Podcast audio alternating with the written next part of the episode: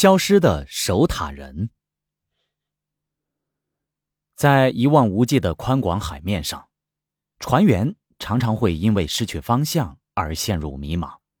进而萌生绝望之感。在这种情况下，他们迫切需要一个可以指引他们航行和指示危险区的事物，而这种事物往往就是灯塔。灯塔置于海上的船员。是唯一的光亮和希望，也是他们在海上安全的一大保障。尽管如今的灯塔因为技术的进步，已经逐步实现了全自动化，但在以前，灯塔与时刻维护灯塔运行的守塔人，还是一对公认的组合。那个时候，守塔人在灯塔运行中扮演着重要的角色，但在更多的时间里，他们也常与海浪。孤独和孤灯相伴，在远离民众的地方经历着未知的遭遇。在一九七一年的弗兰南群岛上，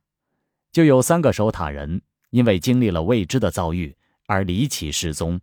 而留下他们匆忙逃离印记的现场以及可疑的日志，也在他们人间蒸发之后第一时间迎来了官方的调查。对于官方调查的结果，时至今日。很多民众都还在讨论之中。弗兰南不欢迎外人，他会将那些扰乱宁静的人通通送往地狱。这是苏格兰广泛流传的一个说法。弗兰南群岛就位于苏格兰，是赫布里群岛中的一个小岛屿群，因有七座主岛而常被称为“七猎人群岛”，因为这里礁石暗耸，海难频发。千百年来都很难见到人的踪迹，哪怕是牧羊人偶尔要到这里来放牧，也永远都不会在这里过夜。苏格兰的民众一直认为这里是一个被诅咒的地区。相传，有人曾在这个岛上挖到过许多的小骨头，因此，不少人认为弗兰南群岛上存在着一股不祥的、可以把入侵者拖入另一个世界的力量。每当必不可免的要登岛的时候，他们都会在第一时间在祭坛边举行仪式，祈祷和感谢上帝让他们平安无事。而路过的商船和渔船上的船员也都声称自己曾远远见过弗兰南群岛上的幽灵，为弗兰南群岛的怪谈贡献了一份新鲜的谈资。对海上行船的人来说，海鬼和水妖的传说。都是常有的谈资，而出现过无数次海难、很难有人生还的弗兰南群岛，就更容易被认为是存在了一股诡异的力量。但因为弗兰南群岛是多条航线的必经之路，尽管当地的船员都对弗兰南群岛心存顾忌，却也常常需要途经此地。在这种情况下，18世纪90年代，爱丁堡的北方灯塔委员会。决定要在这里修建起灯塔，以此来为船员们指引方向和指示危险区域。而他们选定的修建点就是弗兰南群岛七大主岛中的最大的艾伦莫尔岛。艾伦莫尔岛同时也是群岛的最高点，常年阴冷凄凉，荒无人烟。因为环境恶劣，当地在修建灯塔的时间也经历了诸多的困难。耗时整整四年才能投入使用。在莫尔岛修建灯塔的必要性，在于为暗夜里行船的船员指引方向，避免其触礁沉船。而这样一来，确保灯塔光线的清晰度，尤其是在有暴风雨的时候，确保灯塔光线的清晰度就成为了十分重要的事情。因此，为了完成这项任务。相关部门最终选出了四个人作为灯塔的第一批守护者，他们就是詹姆斯·杜凯、唐纳德·麦克阿瑟、汤姆斯·马歇尔以及约瑟夫·摩尔。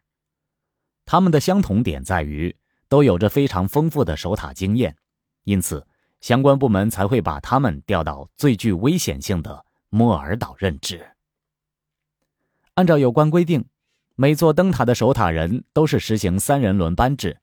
也就是三人值班，一人休假，以两周为一个周期轮替，这也使得当一九零零年十二月十五日到来的时候，约瑟夫·摩尔成了唯一休假的那个人，避免了事故的发生。而与他相反的是，值班的詹姆斯、唐纳德和汤姆斯直面了至今未知的遭遇。在莫尔岛灯塔运行将近一年的时间里，灯塔的光线从未在夜晚消失过。然而，当一艘来自美国费城、将要前往爱丁堡的轮船在一九零零年十二月十五日的晚上经过莫尔岛的时候，却意外的没能在黑暗的海面上找寻到。灯塔的光亮，因此他们很快就把轮船停靠在码头上，并由船长立即向灯塔委员会报告了这一情况。可惜的是，因为当时天气恶劣，海面并不平静，灯塔委员会在接到报告之后，并不能第一时间派人前去莫尔岛调查，也因此失去了最关键的搜救契机。等到风浪间歇的时候。已经过去了十多天的时间，距离例行的停靠补给也迟到了一周，这也使得原本应该结束休假前来莫尔岛接替值班的约瑟夫晚了一周才登上了载有补给物资的长庚星救援船。